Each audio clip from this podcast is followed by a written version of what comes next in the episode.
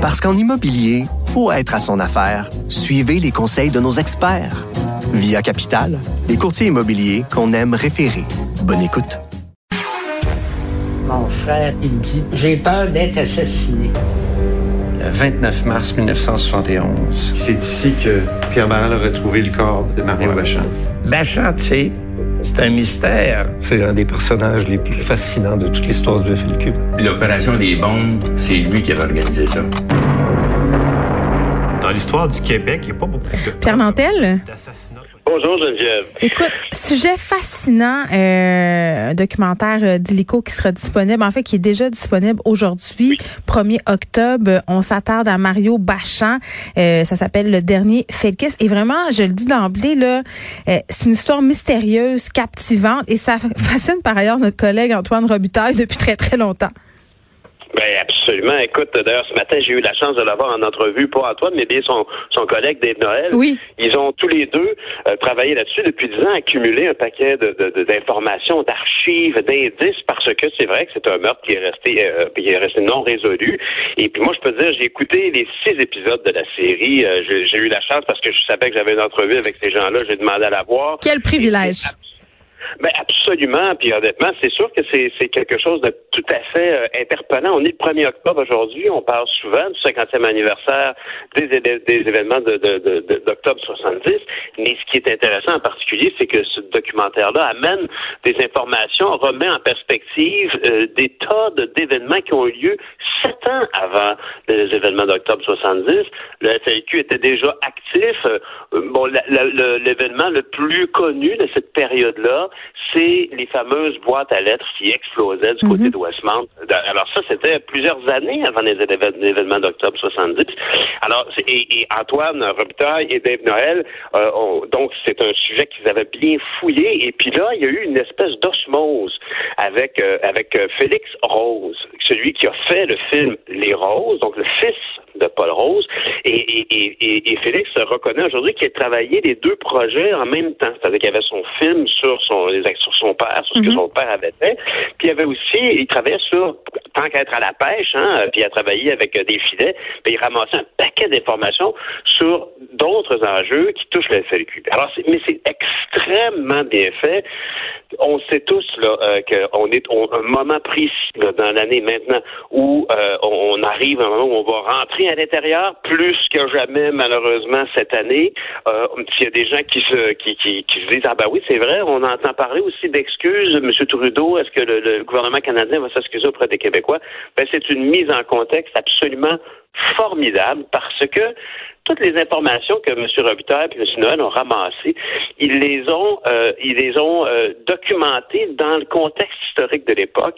Et on rencontre des hommes, essentiellement des hommes, et, et- et bien sûr la sœur de, de M. Bachand qui, est, qui a été assassiné, avec des hommes qui aujourd'hui ont entre 70 et 75, maximum 80. Donc tous des messieurs du qui, qui, qui se rappellent de cette époque-là, d'il y a 50 ans, puis on voit très bien que c'est du monde ordinaire, puis que ce qui animait les Québécois à l'époque, c'était une colère de fa- factuellement d'être ostracisé, d'être négligé par un pouvoir britannique ou anglophone qui allait beaucoup trop loin. Et, et- donc la série euh, est en plus très agréable à regarder parce que euh, euh, l'autre que la- l'autre complice, c'est un dénommé Éric Piccoli, qui a fait beaucoup d'illustrations. Euh, honnêtement, on dirait qu'on regarde une, une bande dessinée. Alors, par exemple, si on, on évoque un événement, un braquage dans une banque, on n'aura pas fait une reconstitution avec des comédiens et l'éclairage. On l'aura fait en bande dessinée. Et c'est pas en bande dessinée, en planche, là, en illustration fixe. Ouais. C'est très, très beau. Et l'autre collaboratrice, qui est intéressante aussi, c'est Flavie Renouf-Payette, qui est la fille de la petite fille de Lise Payette. Elle avait d'ailleurs réalisé euh, un documentaire sur sa grand-mère.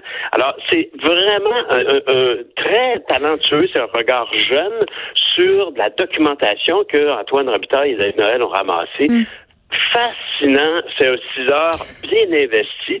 La seule chose que j'ajouterais à ça, pour être bien au fait de ce qui se passe actuellement en politique quand on, on sait qu'il y a une motion là, qui, qui, qui se déplace actuellement à l'Assemblée nationale pour demander des excuses à Ottawa, ben, c'est d'écouter les ordres de Michel Beau, parce que ça, ça met en contexte Ah oui. précis. Là. Ben oui. Euh, puis là, je pose une question. Euh, c'est pas nécessairement une opinion que je partage, mais quand même, on, voit ça circuler beaucoup euh, alentour justement du film euh, Les Roses euh, et, et aussi par rapport à cette série documentaire. Est-ce que c'est pas romantisé en quelque sorte le terrorisme? Tu sais, il y a le fils de Pierre Laporte qui a fait des sorties pour dire qu'il était très mal à l'aise avec les roses. Et il y a bien des gens qui trouvent qu'en ce moment, on est en train de minimiser des gestes quand même qui étaient somme toute criminels. Ben, je, honnêtement, je, je ne savais pas que le fils de Pierre Laporte euh, avait émis des opinions euh, tranchantes sur les roses. Ce que je, ce que je pense, c'est que Monsieur euh, Sur le de FLQ, sur le fait qu'on en parle dans les médias et qu'on qu'on en fasse en quelque oui, ben, sorte. ça, ça Ouais. raison, ça je le savais, puis effectivement, il y a souvent, mais, mais je crois que euh, il, il, a pas aimé beaucoup, à ce que je sache, il n'a pas aimé les commentaires sur le film Non. de Félix Rose, Non.